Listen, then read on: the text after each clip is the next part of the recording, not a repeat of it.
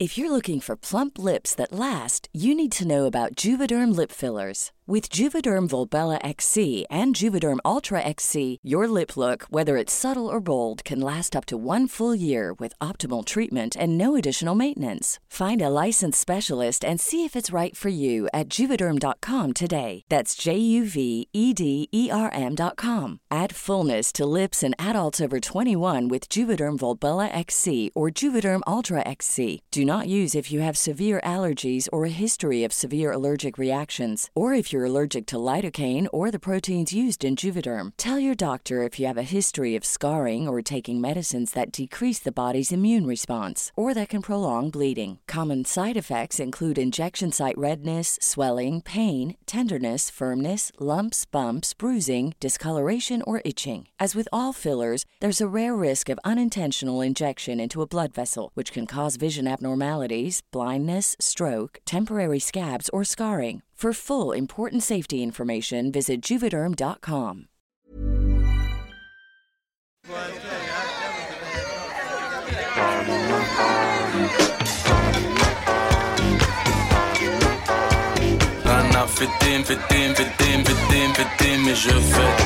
Le sens de la fête, un podcast de Christophe Taillet pour Nick, la radio.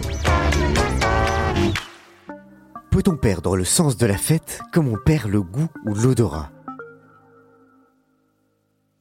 Pendant presque deux ans, en club ou en plein air, dans les rues de la capitale, en banlieue, en région ou dans les campagnes, la bringue a été contrainte, confinée, confisquée.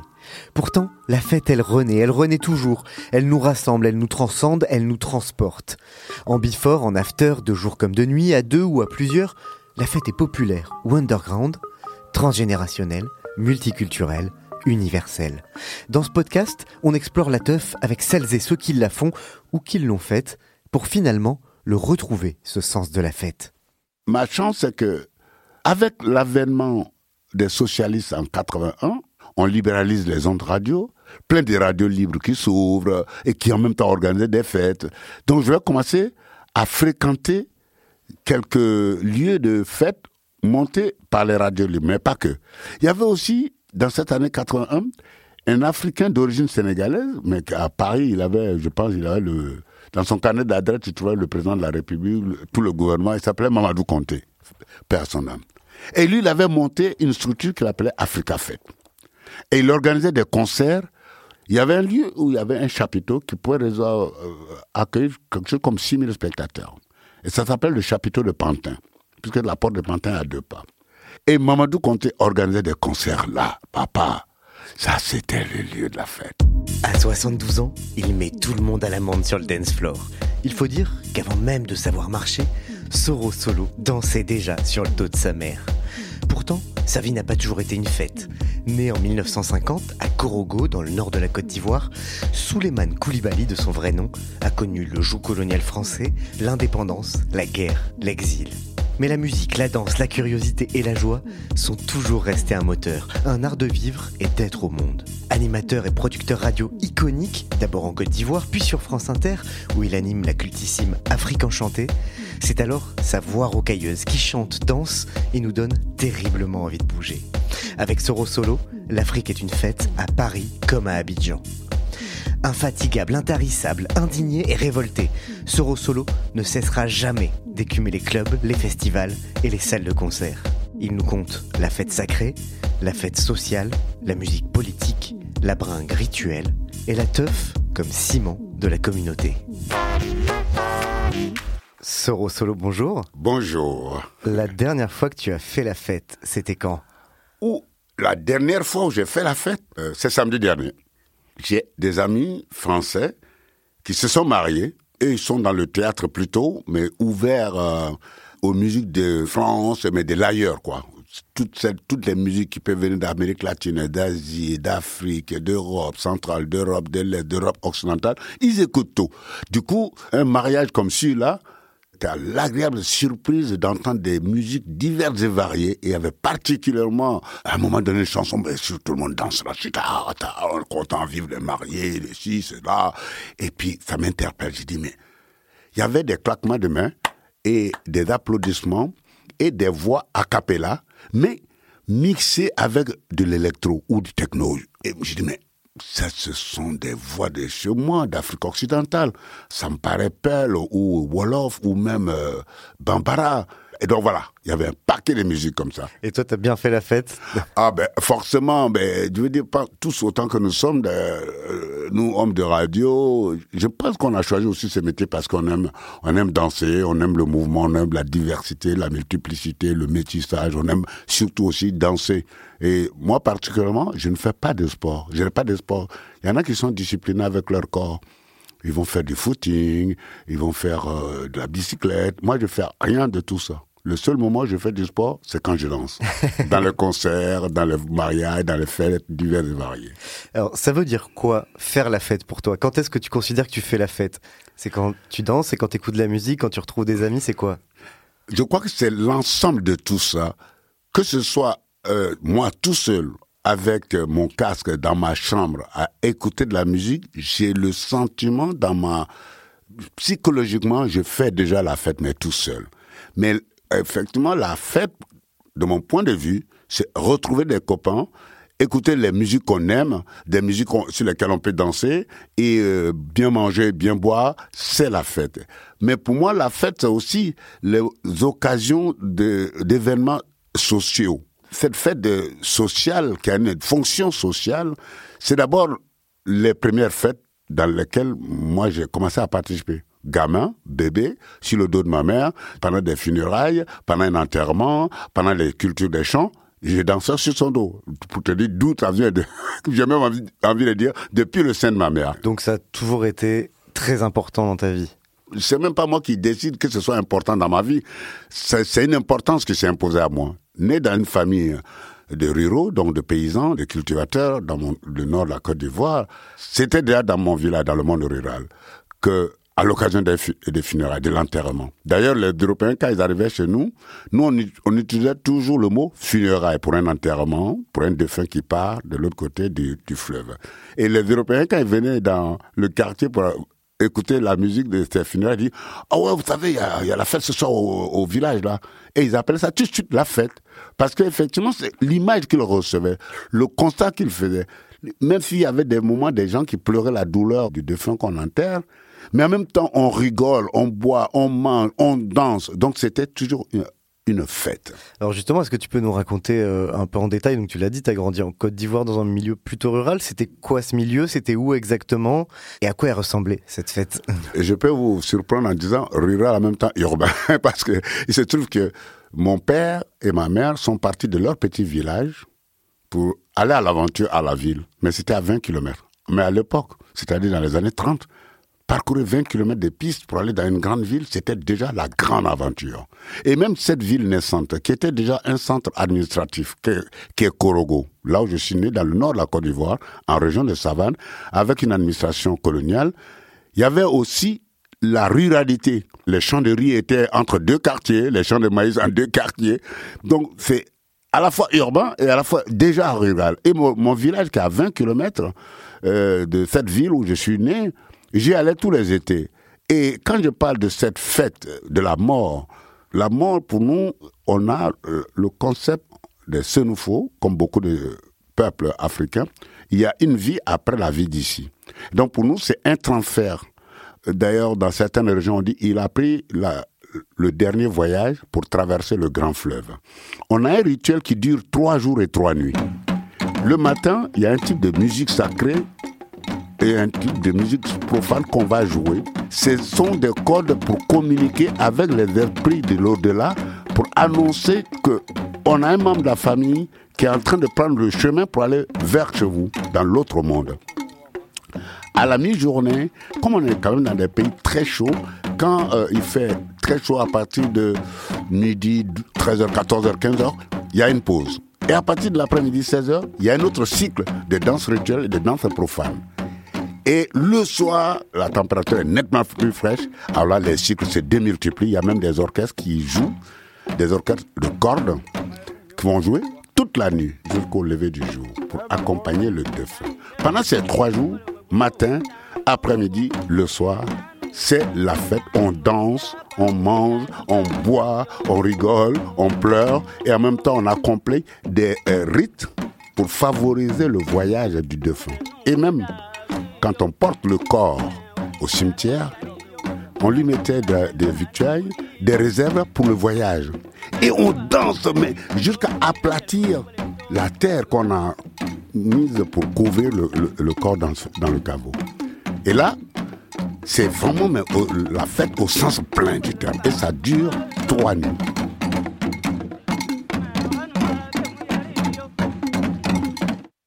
Est-ce que la fête elle-même est sacrée d'une certaine manière? À ce moment, cette, fête-là, la fête des funérailles, de l'enterrement en pays Sénoufo chez moi, c'est déjà une fête sacrée. Mais aussi, les fêtes qu'on fait à l'occasion des différentes saisons euh, de l'année.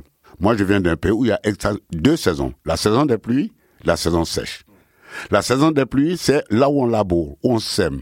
Et dès qu'on commence à sortir de la saison des pluies, la saison sèche s'annonce et c'est la récolte. Il y a déjà, à partir de quelques premières pluies, on fait la fête des labours, de euh, l'ouverture des labours. À ce moment, c'est vraiment des musiques profanes qu'on va jouer, le balafon notamment. Donc c'est un orchestre de balafon. Donc selon euh, chaque groupe de village ou selon chaque quartier, en fonction des territoires cultivés ou cultivables autour du village, on va sur dans cet espace-là et on joue au balafon. Et en même temps, on danse sur cette terre-là comme si on voulait la ramollir avec nos pas de danse. Et ça, c'est une dimension sacrée parce qu'on rend hommage aux esprits pour dire merci pour cette pluie que vous annoncez. Et en même temps, une requête pour demander aux esprits de faire en sorte qu'il y ait le maximum de pluie afin que la terre soit facile à cultiver et qu'on vienne faire des sillons et semer les graines, euh, etc. Du coup, la fête, c'est euh, effectivement, tu parlais de son caractère social, on est en plein dedans, c'est un, un marqueur qui va marquer des moments forts de la vie collective en fait. Totalement. la fête est vraiment un marqueur de tout, de la vie de chaque individu, de la vie de la collectivité et de la vie des cultes. Parce que les cultes que nous avons aussi, bien sûr, tout se fait en musique.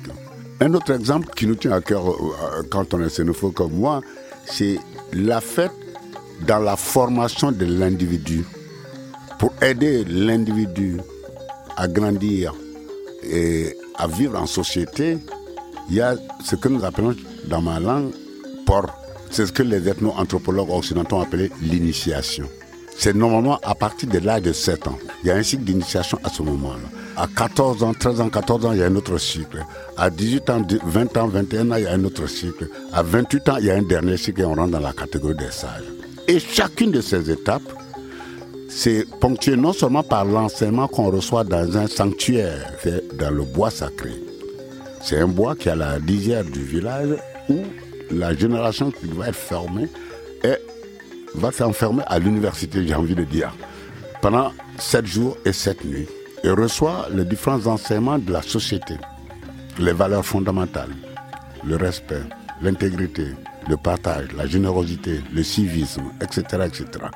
Et quand l'enseignement est conclu, pour venir les présenter à la société, au village, pour dire voilà, cette génération a été formée et elle est prête à, être, à rentrer dans la société, à occuper une place de responsabilité dans le tissu social, dans l'organisation sociale eh bien, c'est deux jours de fête et deux jours de nuit.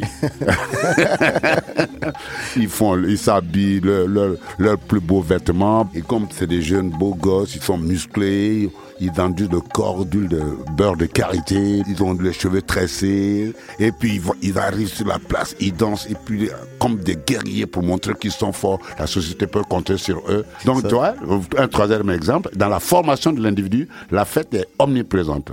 Qu'est-ce qu'elle apporte, la fête, dans la construction d'un individu? On est dans quand même des sociétés où on parle beaucoup plus de, de collectivité et de collectif. Ce qu'on appelle ailleurs le Ubuntu d'Afrique australe. Et cette philosophie veut que je suis parce que tu es. Et toi, tu es parce que je suis. Donc toi et moi, on ne peut pas parler en moi-je. C'est nous sommes. Et ça, c'est fort dans la culture ce nous faut. Comme si insidieusement on installe même dans ton vocabulaire et dans dans ta psychologie, le jeu, il n'existe quasiment pas. Tu dis nous, tout le temps. Et une des fonctions de la formation de l'individu, on insère ça dans, ton, dans ta psychologie. Et donc la fête, elle sert à ça, elle sert à faire groupe en fait. À faire groupe. Devant tout. Il y a un danger, on l'affronte en groupe, dans la collectivité. Il y a un avantage, on le partage dans la collectivité. Et toi, ça a profondément marqué ton rapport à la fête, même encore aujourd'hui, alors que tu vis à Paris depuis des années, des décennies. T'es encore marqué par cette culture-là de la fête? Je ne réussirai jamais à m'en débarrasser ce son de la fête à 70 balais. C'est comme quand j'en avais 5 ans dans mon village. Du coup, même quand il y a une, ce qu'on peut appeler une fête, je recherche plutôt euh, la fonction sociale de cette fête, c'est quoi? Mais ça ne veut pas dire que c'est l'Afrique qui a l'exclusivité de la fonction sociale de la fête. Partout dans le monde, c'était comme ça. Enfin, dans toutes les sociétés. Ce sont nos sociétés euh, artificiellement modernes, là, euh, qui nous donnent... Il faut en fait juste pour le, le ludique, quoi. Sinon, la fête a toujours une fonction sociale.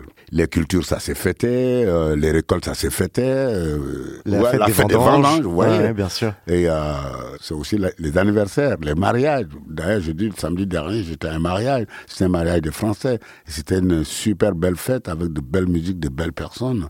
Alors, est-ce que après, peut-être en grandissant un peu, en devenant adolescent, au-delà de ces fêtes rituelles traditionnelles, tu as découvert d'autres types de fêtes? Est-ce qu'il y avait euh, des booms entre jeunes ados, des, euh, des, premiers clubs dans cette petite ville? Enfin voilà, comment tu, es allé vers euh, d'autres types de fêtes à un moment donné?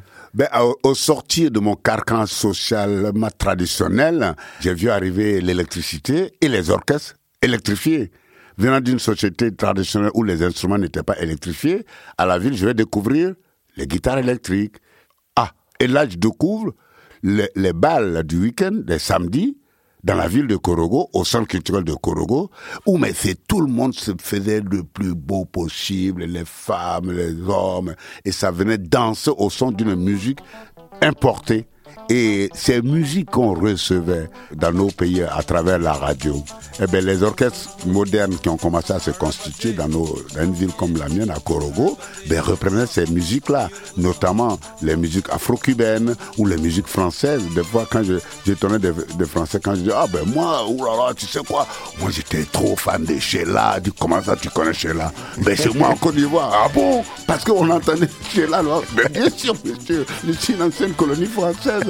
Donc, euh, en 1964-65, quand Denis Hallyday a repris Black is Black, euh, a, a, traduit en français Noir c'est noir, Noir c'est noir, il n'y a plus d'espoir. Au gris de l'ennui et tout est fini. Oh, oh, oh, enfin, donc, je découvre cette autre façon de faire la fête, dont la seule fonction sociale, c'était la rencontre des gens de la ville.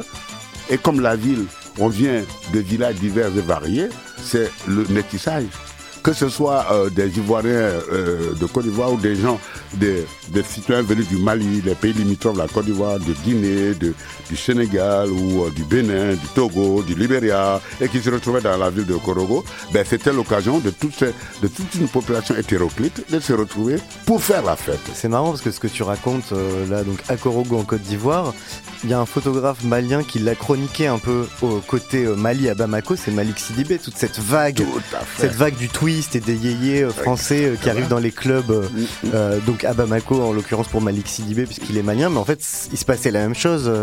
Totalement. Et vraiment, de tous ces photographes qui ont une reconnaissance internationale aujourd'hui, c'est certainement l'un de ceux qui a eu le nez creux. C'est vraiment Malik Sidibé. Son œuvre photographique est témoin de cette Afrique en pleine mutation. Par contre, il y avait un artiste photographe en Côte d'Ivoire, Auguste Azaglo, de la même génération que Malik Sidibé, mais lui n'a pas consacré autant de photos à faire le reportage des fêtes, de la fête moderne africaine. Il a quelques photos de balles, mais des balles plutôt officielles. D'abord, c'était le, le, 14 juillet, quand on était sous la colonie française. Et à partir de 1960, c'était la fête de l'indépendance, c'était le 7 août. Et donc, voilà, ça c'était, on va dire, la nouvelle forme de fête, mais à l'occidental, avec des orchestres modernes. Et nous, jeunes Ivoiriens, petits Senoufo, en grandissant, on entend parler des clubs qui se forment. On a intégré, on a recopié la culture des clubs. Tu veux dire club au sens de boîte de nuit De discothèque? Non. Ça veut dire euh, club au, au sens d'une association pour s'amuser. Association des jeunes, quand le club est important, ça peut compter jusqu'à 15, 20 membres. Et ils font des cotisations et à chaque vacances scolaires, le club organise une surboom. Donc, quand on arrive au collège, qui déjà te donne un statut social, ça dit que tu es déjà arrivé à un bon niveau euh, d'études scolaires, eh bien, dans chaque quartier, tous les gars, les jeunes du même âge, la même génération qui sont dans un même collège, eh bien, ils forment le club du quartier. Et par exemple, dans mon quartier d'Air France à Corogo, ben, le club, l'un des clubs qui a été les plus célèbres dans les années 60, ils ont appelé leur club Los Niños. Los Niños. En espagnol.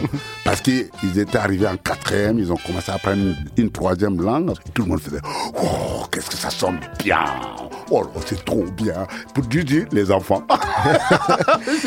Et donc, toi, tu as fait partie de club? Ah Ben oui C'était quoi ton club? À nous, quand on arrivait au collège, donc les aînés qui ont créé Los Niños, nous on a pris la relève. On est devenu Los Niños, les membres du club Los Niños du quartier Air France de Korogo. Ah, il était réputé. Hein. ah ouais, ouais. C'est les plus belles. C'est-à-dire, quelqu'un qui est à l'autre bout du quartier, quand tu es invité à la surboom de Los Niños, c'est que tu comptais dans la ville.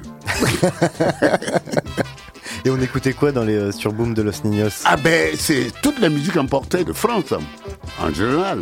Mais à, côté de nous, un des pays qui avait une grosse production de disques, c'est le Ghana, avec une musique authentiquement ghanéenne, le high life. Quand on a commencé à avoir des orchestres modernes africains, eh ben, on a commencé à acheter les 45 tours de ces musiques-là. Du Ghana, ou même euh, certaines musiques venues du Nigeria,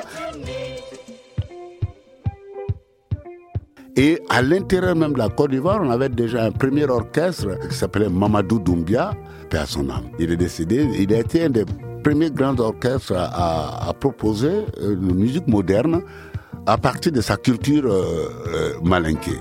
Donc dans nos clubs, dans nos surbooms, c'est un peu ce mélange de la production africaine, de la production nationale, la production des pays voisins et la production surtout française.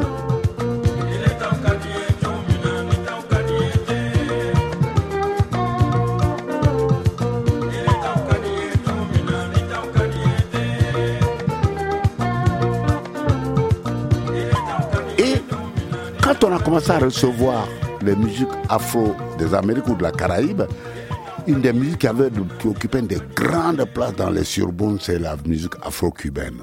Parce que nous, on, on, a, on a retrouvé le même tempo, la même rythmique. Ces musiques-là ont été quand même créées sur la base des racines africaines. Donc on s'est reconnu dans ces musiques-là. Tu peux nous parler justement un peu, nous décrire ce que c'est que les musiques afro-cubaines? Parce qu'en fait, c'est vraiment un circuit de circulation de la musique. Parce qu'effectivement, euh, dans les Caraïbes, il y a cette musique afro-cubaine qui a été créée à partir de rythmes africains par les populations descendantes de l'esclavage. Donc qui a emmené des rythmes africains, qui ont créé les musiques afro-cubaines et qui du coup sont retournés en Afrique. Voilà. C'est pour ça que je te dis, nous on a reconnu un air de famille. Donc on a accueilli ça. Mais jusque dans les années 80, la quasi-totalité des orchestres modernes du Sénégal ne reproduisaient que de l'afro-cubain. Effectivement, cette, cette musique afro-cubaine qui est dans la globalité, c'est divers rythmes et variés. Il y a le pachanga, il y a le son, il y a le montuno. Et puis, ces Caribéens qui se sont retrouvés à New York, ils ont commencé à mélanger un peu beaucoup de toutes ces sensibilités-là. Ils ont créé la salsa, qui veut dire juste la sauce. C'est le mélange de tout ça. Et la salsa est devenue hyper célèbre. Mais c'est arrivé en Afrique, notamment avec quelqu'un comme Johnny Pacheco ou comme Monguito El Unico. Monguito l'unique. Et toutes ces musiques-là revenaient sur nous en Afrique, mais les Cubains, quand ils arrivaient chez nous, ils étaient, mais j'ai envie d'employer mon expression favorite, ils étaient étonnés d'être surpris. de voir à quel point la musique était, on l'avait reçue, on l'avait mais intégrée, on l'avait digérée, on en faisait maintenant une autre chose, euh, une nouvelle chose, une nouvelle création à, nous.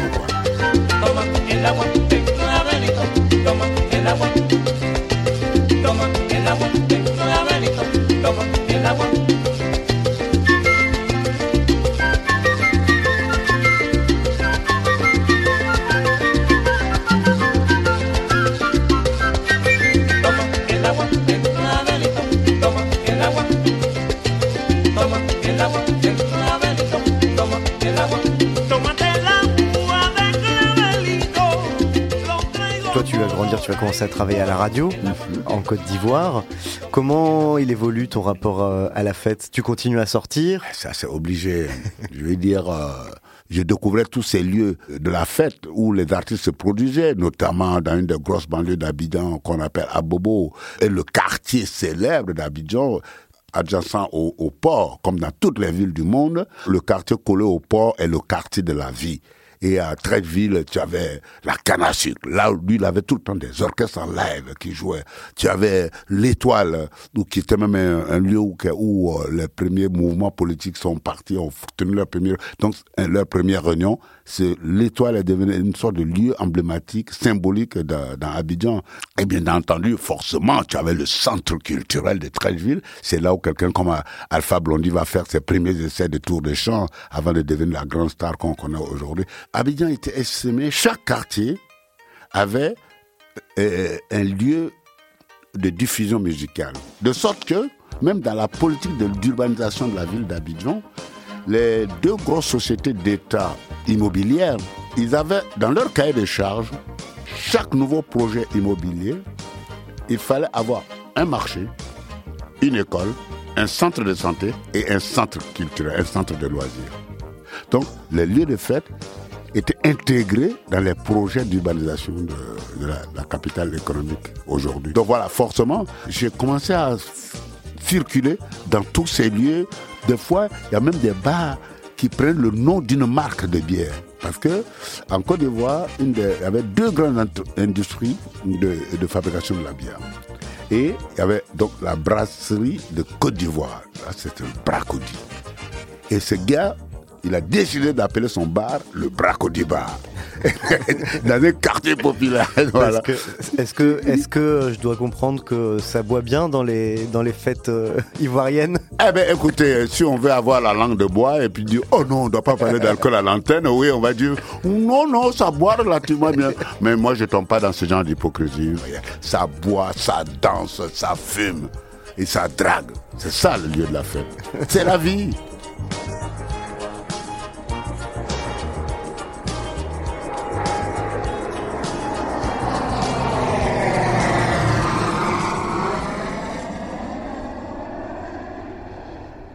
Comment est-ce que tu es arrivé euh, à Paris?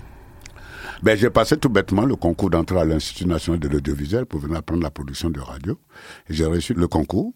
Hum, La Côte d'Ivoire m'a donné une bourse et je suis venu faire ma formation à, à Paris. Donc là, c'est en quelle année? Et moi, je suis arrivé en 81 et je suis reparti fin 83. Et dans cette période euh, de deux ans euh, d'études euh, Mmh. à l'INA, tu fais la fête? À Paris Ah ben, Paris, c'est quand même la capitale de la fête, non hein Oh, Ça, c'est obligé. On ne peut pas ne pas faire la fête à Paris. D'abord, quand on est nouveau comme moi, on est d'abord attiré par les lieux emblématiques de la fête de Paris. Sauf que c'était des lieux aussi, oh, pour aller faire la fête là-bas, c'était un peu cher, quoi. Forcément, tu entends parler du Moulin Rouge, euh, les plumes, les paillettes, il y en a sur les Champs-Élysées. a- bref. C'est pas ceux-là qui ont commencé à m'attirer. C'est d'abord les lieux de concert. Et ma chance, c'est que, avec l'avènement des socialistes en 81, on libéralise les ondes radio, plein de radios libres qui s'ouvrent et qui en même temps organisent des fêtes. Donc je vais commencer à fréquenter quelques lieux de fête montés par les radios libres, mais pas que. Il y avait aussi, dans cette, euh, cette année 81, un Africain d'origine sénégalaise, mais à Paris, il avait, je pense, il avait le, dans son carnet d'adresse, tu trouvais le président de la République, tout le gouvernement, il s'appelait Mamadou Conté, père à son âme. Et lui, il avait monté une structure qu'il appelait Africa Fête. Et il organisait des concerts là où il y a la, la cité de la musique aujourd'hui. C'était encore en friche. Il y avait un lieu où il y avait un chapiteau qui pouvait euh, accueillir quelque chose comme 6000 spectateurs. Et ça s'appelle le chapiteau de Pantin, puisque la porte de Pantin est à deux pas. Et Mamadou Conté organisait des concerts là, papa. Ça, c'était le lieu de la fête. Parce que lui, avec tous les groupes, il essaie d'être une sorte de fédérateur des artistes africains, du continent africain dans sa globalité. Et il a commencé donc par le territoire qu'il connaît le mieux, c'est-à-dire l'Afrique occidentale. Et les plus gros concerts d'Africains que moi j'ai vu à cette époque, c'était euh, au chapiteau de Pantin, organisé par Africa Fête. Dans tous les pays du monde, on a l'impression que chaque période, il y a régulièrement des périodes où il y a des tendances. Et les années 80, je ne sais pas d'où c'est venu, c'était, la tendance était très africaine. Donc, toutes les, gens, il fallait manger africain, il fallait savoir danser africain, on allait dans les clubs africains, on allait dans les concerts africains. Donc, pour nous, c'était... on n'a même pas besoin d'avoir un discours poétique pour draguer les filles. T'es black Tu sais bouger le popotin dans un concert, l'affaire est gagnée d'avance. le début des années 80, c'est le moment où les, musiques africaines commencent à arriver vraiment euh, au grand public à Paris. Euh, et euh, ce qu'on a après appelé assez salement et à tort la world music. C'est un peu cette période-là en fait. Mais ça, vient de là et moi je pense que, moi étant plus vieux que toi, je, je me donne une explication des éléments qui se sont mis en place et qui ont servi de qui ont été les catalyseurs pour le développement et la, circulation de ces musiques? On est dans les années 80. On constate que euh, dans les médias en général, on commence à retrouver d'anciens 68 arts et qui ont voyagé. Puisque mai 68 a provoqué le, voyage à travers le monde de toute cette génération de Français, qui en Inde, qui en Afrique, qui euh, au Brésil, qui, etc. Et ces gens ont entendu des musiques dans ces différentes régions du monde où ils sont allés et sont revenus avec ces bagages. On voit une radio naissante qui s'appelle Radio Nova, avec un certain Jean-François Bizot, qui lui avait été au Nigeria, avait déjà parcouru l'Afrique un peu en loin en large. Donc dans, dans sa programmation, on va retrouver ces, musiques africaines. Sur TF1, on va commencer à avoir hmm, quelques artistes arrivés de couleur africaine et notamment Touré Kunda. Et d'un autre côté, il y a un Africain qui lui-même a monté une structure qui s'appelle Africa Fête, qui va participer à la diffusion de ces musiques-là. Et on commence à voir des clubs comme dans la, la rue Homer, dans le 10e, un club qui s'appelait à l'époque le Tango, qui était à la fin du 19e siècle, un bal musette. Dans ces années 80 là, va être transformé en bal où on va diffuser de la musique latino et de la musique africaine. Le tango qui va devenir ensuite un club gay assez euh, de la capitale. Hein, Exactement. Et pour moi, c'est la conjugaison de tous ces éléments. C'est 68 arts qui arrivent sur des médias où ils ont des postes de responsabilité et on voit apparaître dans les magazines franco-français même qui était dédié à la musique populaire occidentale, comme, on appelle le rock. Je pense notamment à rock and folk, ou je pense notamment à Best. Et on commence à voir même dans, dans l'IB, Libération, des articles entièrement dédiés à ces musiques africaines. Et tout ça a installé une tendance africaine. Mais comme ils avaient la flemme de créer des, cases particulières pour que ce soit vite fait identifiable, ils ont appelé ça world music. Donc à ce moment-là, euh, les nuits afro à Paris, elles sont bouillonnantes. Terriblement bouillonnantes. Même quelqu'un comme le styliste Paco Rabanne, qui avait euh, commencé à produire un groupe euh, africain d'origine congolaise qui s'appelait Mbamina. Je crois que ça veut dire la foudre. Il avait un lieu sur le boulevard de la Villette. Eh bien, régulièrement, il y avait des fêtes africaines dans ce... Oh là là là. Et euh, je crois, si mes souvenirs sont bons, c'est encore une idée géniale de Jean-François Bizot, créateur de Nova, Radio Nova, propriétaire Actuel. Puis plus tard, il va créer Nova Magazine, les jeudis noirs du Rex. Waouh, papa. Mais toutes les pointures qui commençaient à avoir de la visibilité ici, les Papa Wemba, les Morikante, les Yosundur, bref, tous ces grands noms du continent africain sont passés dans ces jeudis noirs qui avec la dimension d'une telle salle et puis la multiplicité des lieux de fêtes musicales qui se sont éparpillés, ça a poussé dans Paris mais comme des, des champignons et tout ça a contribué à faire découvrir une expression musicale qui elle-même commence à se métisser énormément avec les, autres musiques, notamment celle américaine, celle française. Enfin, moi, ça me réjouit de fêter sur ça. Je, deviens un gamin heureux.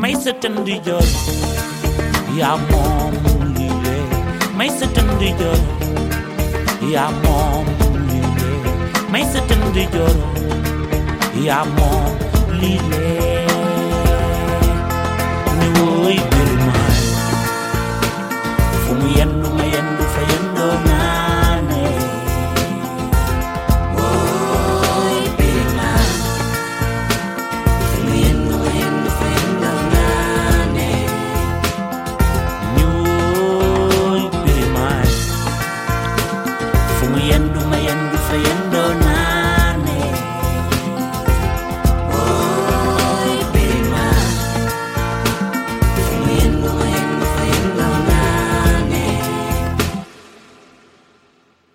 évidemment, tu le disais, toutes les personnes qui vont porter ces soirées, euh, ils viennent de diasporas différentes. Il y a des Sénégalais, il y a des Ivoiriens. Est-ce que tout ça se mélange dans une espèce d'énorme fête euh, afro? Ou est-ce qu'il y a des soirées communautaires? Euh, Comment ça s'articule? Je pense que avec tout ce marma que je décris vraiment, dont j'ai envie de dire le cœur du tsunami, c'était les années 80, il y avait toujours la, la partie, on est en communauté entre nous, mais il y avait toujours de grandes rencontres où finalement, comme je disais avec Africa Fête et euh, de Mamadou Kanté, là, c'est tous les Africains qui se sentaient interpellés.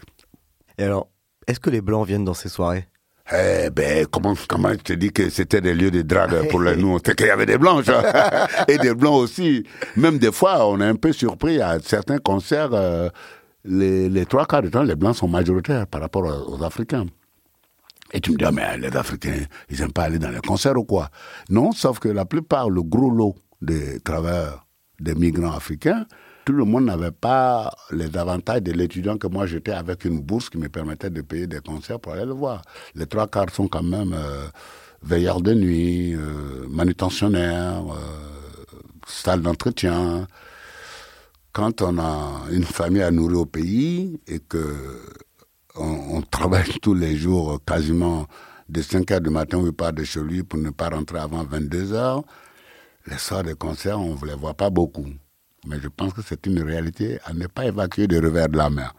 Donc, résultat, ce n'est que la classe sociale moyenne supérieure des Africains, de, de la migration, des migrants africains, qui pourraient se permettre d'aller dans les concerts. Euh, il y a même des euh, clubs euh, assez chics dans l'histoire des nuits afro à Paris, je crois.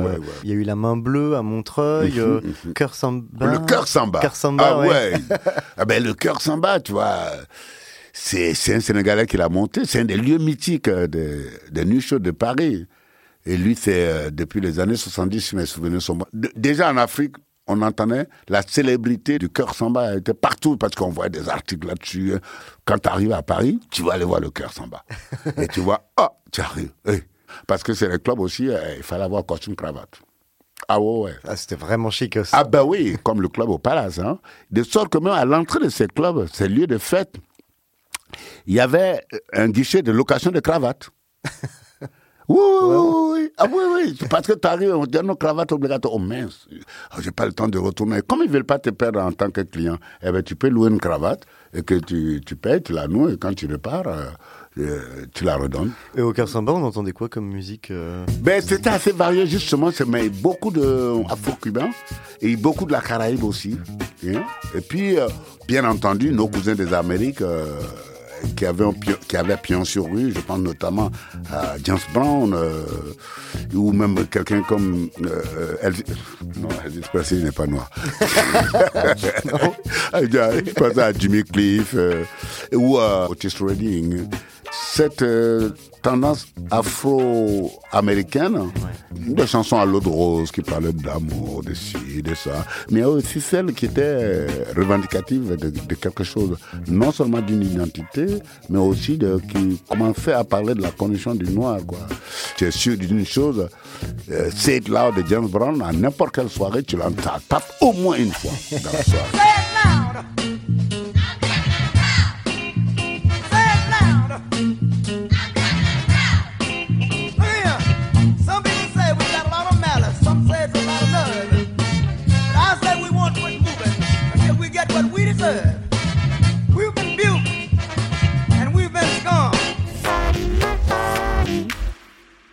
Bon, bah après, toutes ces, après ces deux années euh, visiblement bien denses et bien chargées à Paris, Ouais, ouais.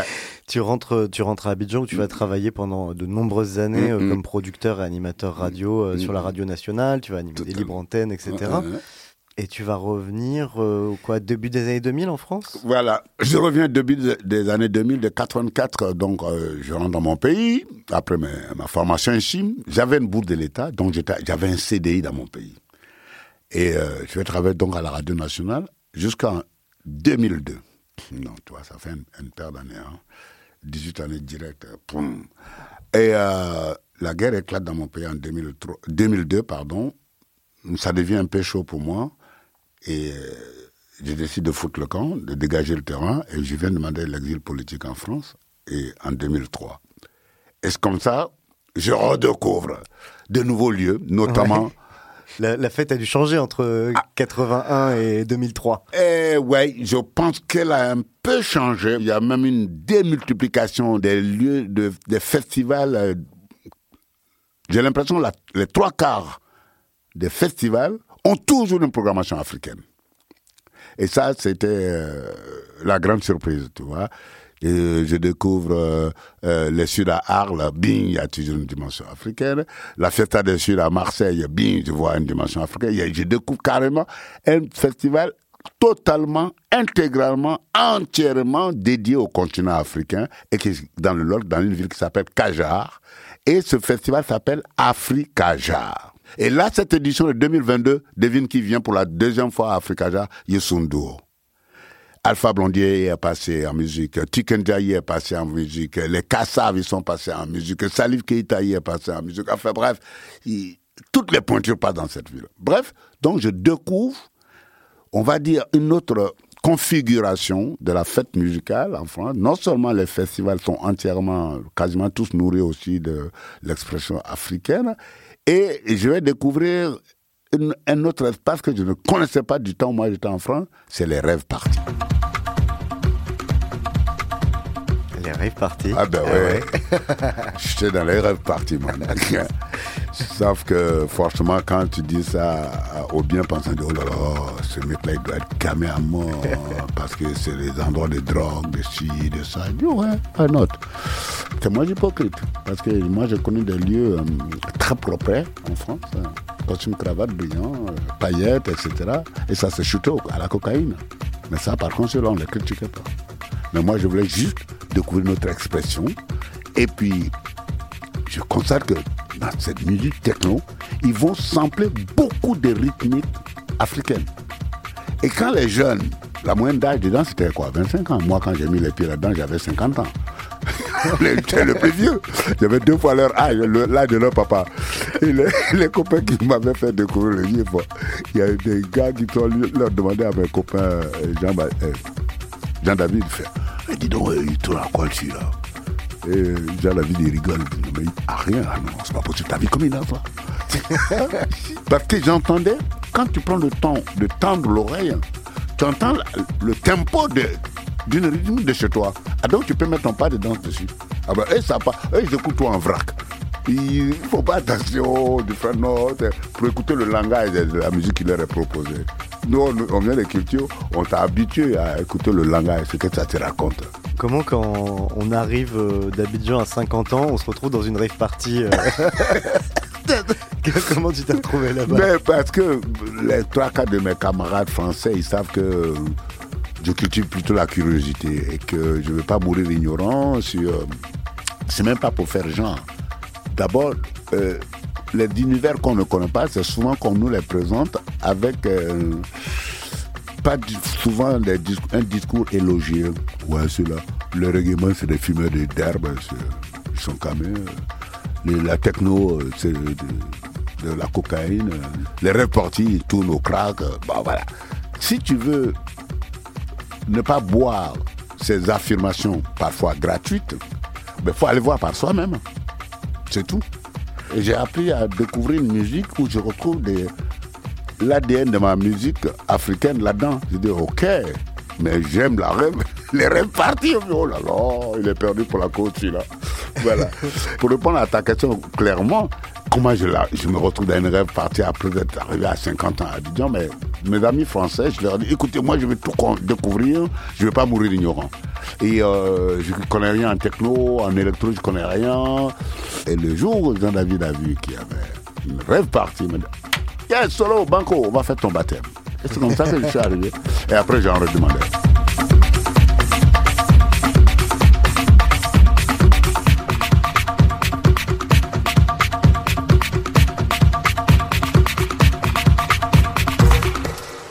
Au tout début, tu nous parlais énormément de la fonction euh, sociale de la fête.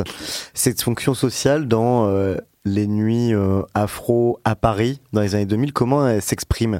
Est-ce que voilà, est-ce que c'est aussi un, catalyseur de, de, la vie collective? C'est non seulement un, le, ces concerts, ces lieux de musique, de partage, ce sont des lieux de qu'on appelle de rencontres sociales, de sociabilisation, mais en même temps, c'est aussi des lieux où on, se donne des tuyaux pour différents éléments euh, pratiques. Pour prendre par des exemples tout bêtes, tout cons. J'ai un paquet à envoyer au pays, mais il est très lourd, je ne peux pas l'envoyer par la poste, ça va me coûter une fortune. C'est sûr que c'est dans ces lieux-là que je vais trouver quelqu'un qui, lui, connaît un tel qui fait le voyage, qui fait l'aller-retour euh, régulièrement au pays et qui parfois peut prendre un, bagage supplémentaire quand n'a pas euh, il y a beaucoup de compagnies, enfin en tout cas Air France, qui, il faut avoir deux colis de 25 kilos. Et des fois, pour quelqu'un comme moi, qui allait parfois en Afrique en reportage, j'ai jamais plus d'un colis de 25 kilos. Le gars qui sait que moi je vais régulièrement, il va donner mon, mon contact à ce compatriote pour dire, ben, écoute, ton colis, tu veux l'envoyer à Bamako. Ben, il y a celui qui va telle date à Bamako. Lui, il pourra te prendre un paquet de 15 kilos. Ouais, des, des trucs utiles où hum, tu as de l'espèce qui doit arriver rapidement. Mais moi, dans les années 2000 euh, ici, il y a certaines euh, banques de transfert de monnaie qui te prenaient 10% du montant que tu envoies. Quand tu convertis en africain, là, en, en, en CFA, c'est énorme. Donc bref, le gars, il va envoyer de l'argent rapidement, il faut ça absolument parce que parfois c'est pour payer l'ordonnance d'un parent qui est gravement malade ou pour payer la scolarité d'un neveu alors que l'école doit démarrer dans trois jours. Et donc tu cherches quelqu'un qui va transporter tout ça. Parce que tout ça aussi c'est sur la base de la confiance. Je sais que si me remet cet argent, cet argent va arriver à destination. Donc, je prends ces deux exemples là pour te dire les lieux de la fête. Que ce soit une fête avec la musique dans un mariage, dans un baptême, et dans un dessert, ou dans un club qui est fréquenté par la communauté, tu sais que c'est à cet endroit aussi tu vas collecter des circuits pour répondre à certains besoins imminents. Je crois qu'on a, qu'on a plus ou moins compris entre les lignes que tu aimais bien danser. Qu'est-ce que ça te fait de danser? Qu'est-ce que ça provoque? Déjà, ça libère la tête. On a quand même, dans une société où on est souvent, euh, comment dire, euh, le stress de si, de son boulot, euh, des insatisfactions, des projets qui n'aboutissent pas comme on veut, en heure et en temps, comme on souhaite, etc. Et on a la tête qui est envahie par, perturbée par des tas d'émotions incroyables. Donc, et moi, danser, ça me vide la tête. Il respire quelle que soit ma préoccupation du moment, le lendemain d'une super, super fête d'avoir partagé un moment chaleureux avec des amis, euh, ça a une fonction thérapeutique quoi, pour, le moral, pour la tête. Et danser, c'est le seul sport que je fais. Quand je danse, vraiment, je, je vois que ça me déroule les articulations. Et ça me fait travailler les muscles du coup, franchement, euh, on n'est pas à la télé. Je crois que je ne suis, pas, je suis pas mécontent de ma corpulence. Ouais, je pense ça. T'as quel âge? T'as 71 72. 72 en, septembre, je vais avoir 72. Toujours aussi chaud sur le dance floor. Voilà. Ah, oh, grave, grave, grave. Ouais, ouais, ouais. Toujours, toujours.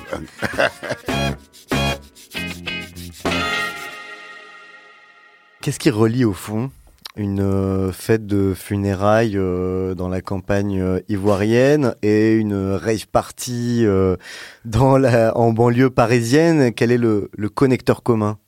Le connecteur commun, c'est celui qui fait vider la tête. Parce que, tu vois, je te dis une fête de funérailles, on danse trois jours et trois nuits.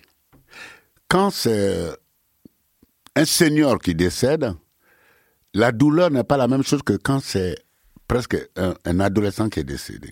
Et l'adolescent qui est décédé, c'est dur pour sa mère, pour son père, pour ses frères et sœurs, pour ses cousins, ses oncles, ses tantes. Et ce rituel dans ces trois jours, trois nuits, mais on te secoue, on te, prend les bras. À un moment donné, dans le rituel, des membres de la famille viennent te prendre chaque bras et te secoue, te fait danser. tu n'as même plus le temps de réfléchir, de dire oui, je suis triste parce que mon petit est décédé. Et ça, je pense que ça fonctionne. Non seulement ça t'épuise le corps physiquement, mais à ce moment précis, pendant ces trois nuits, tu n'as pas le temps de dire Oh mon fils, oh ma fille. tu es dans la logique du rituel, qui est comme toutes ces danses et ces musiques qui te font rentrer dans une espèce de transe.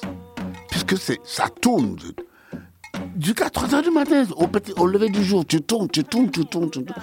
C'est pas de la transe au sens propre du terme, mais tu es dans une espèce de tourbillon où il n'y a pas de place pour autre chose, pour envahir ta tête.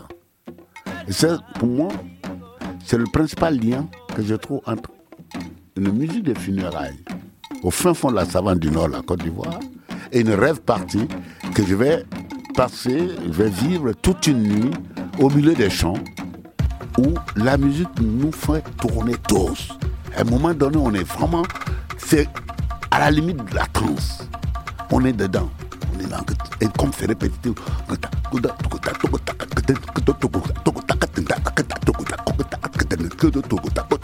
Et tu es là, tu tournes. Et ça prend des heures et des heures. Ça te vide la tête. Et comme tu as tourné, tu as aussi fait travailler tes muscles. Quand tu tombes raide, tu tombes d'un sommeil réparateur pareil comme au funérailles, où tu as l'angoisse qui t'oppresse de partout. Et cette maman ou ce, papa ou ce oncle qu'on a tourné pendant les trois jours, chaque nuit quand il tombe, il tombe dans un sommeil profond. Il n'y a pas plus de meilleur réparateur que le sommeil.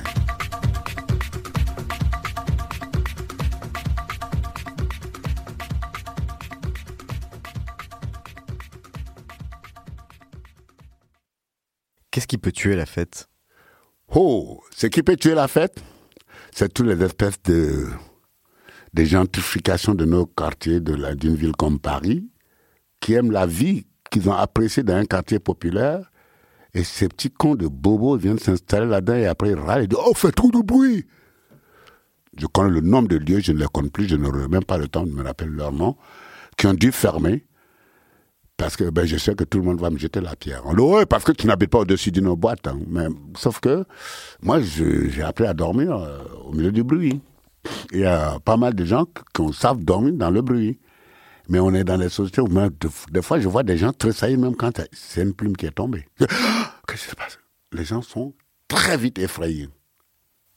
Il faut peut-être poser la question à des anthropologues de notre société moderne. Pourquoi les gens ont si facilement peur Pourquoi les gens n'arrivent pas à dormir facilement? Pourquoi euh, n'importe quel murmure les réveille dans leur sommeil?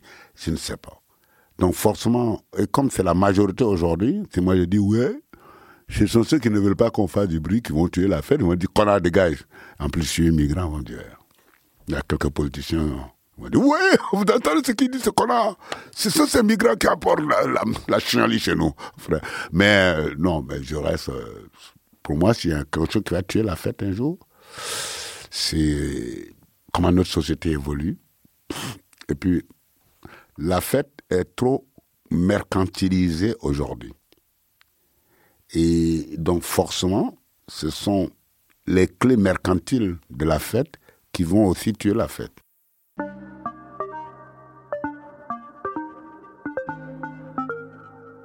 En guise de conclusion pour résumer, qu'est-ce que c'est pour toi au final que le sens de la fête, c'est-à-dire sa raison d'être profonde?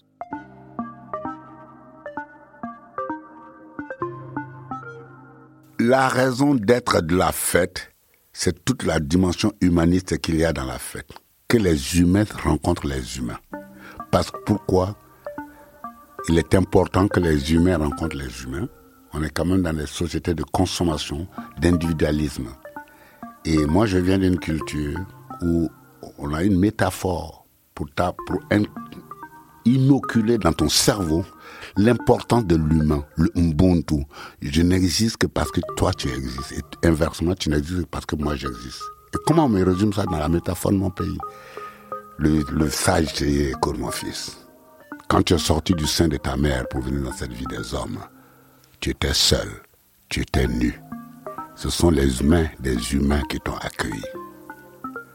Le jour où tu vas finir ton voyage sur cette terre des hommes, pour prendre le chemin et pour la traversée du grand fleuve, tu seras également seul et tu seras nu. Et ce sont les humains, les mains des humains, qui vont te reconduire sur le chemin du voyage. Donc, ta préoccupation, ça doit être l'individu, l'humain. Si tu es respectueux de l'humain, il sera respectueux de toi. Si tu es intègre, il sera intègre. Si tu es solidaire, il sera solidaire. Et pour moi, quel est le lieu le plus indiqué pour que les humains se rencontrent? C'est le lieu de la fête dans la musique. Voilà.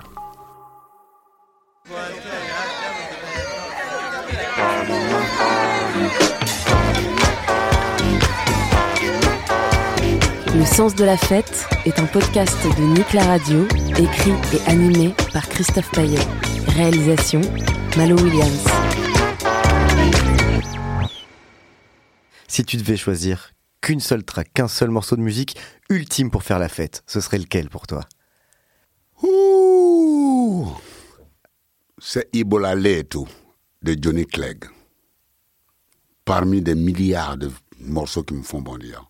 Ibola tout, non seulement ça me fait décoller, mais c'est une musique de combattant qui était une musique composée pour la résistance face à l'apartheid que le monde occidental avait supporté, accompagné, en soutenant ces envahisseurs, ces prédateurs qui sont arrivés dans 20 pays, qui s'appellent l'Afrique du Sud. Ils en ont fait le leur ils ont banni les natifs de ce pays, de leur terre. Ils ont été expoliés de leur père, de leur terre, de leur richesse minière, etc. Et c'est tout que c'est un blanc, Johnny, Johnny Clegg, qui a composé cette chanson qui est une métaphore pour exhorter les combattants de l'apartheid et les combattants de l'ANC. Pour dire, de toute façon, il a imaginé que c'est un match de football. Et eux, de l'ANC, ils sont une équipe face à l'équipe de l'apartheid. Mais nous les vaincrons, de toute façon, nous les vaincrons. C'est cette histoire qui raconte ce combat de match de football, comme si un reporter qui commente un match de football et qui raconte cette chanson. Ibola et tout.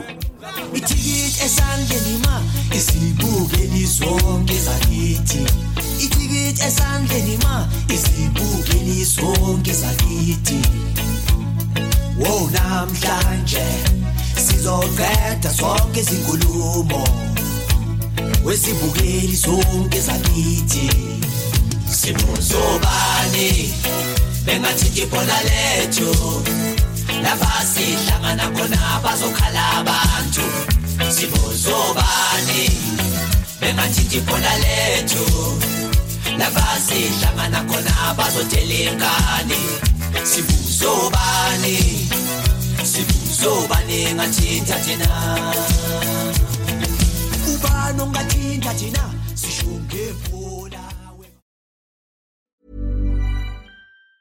Hey, folks, I'm Mark Marin from the WTF Podcast, and this episode is brought to you by Kleenex Ultra Soft Tissues, your ally to help tackle your allergy symptoms this season. I love the change of seasons, but nobody loves pollen and all those other things floating in the air that make you sneeze during this nice weather. Kleenex Ultra Soft Tissues are hypoallergenic and allergist approved, so fight back against watery eyes and runny noses without worrying about irritating your skin. For this allergy season, grab Kleenex and face allergies head on.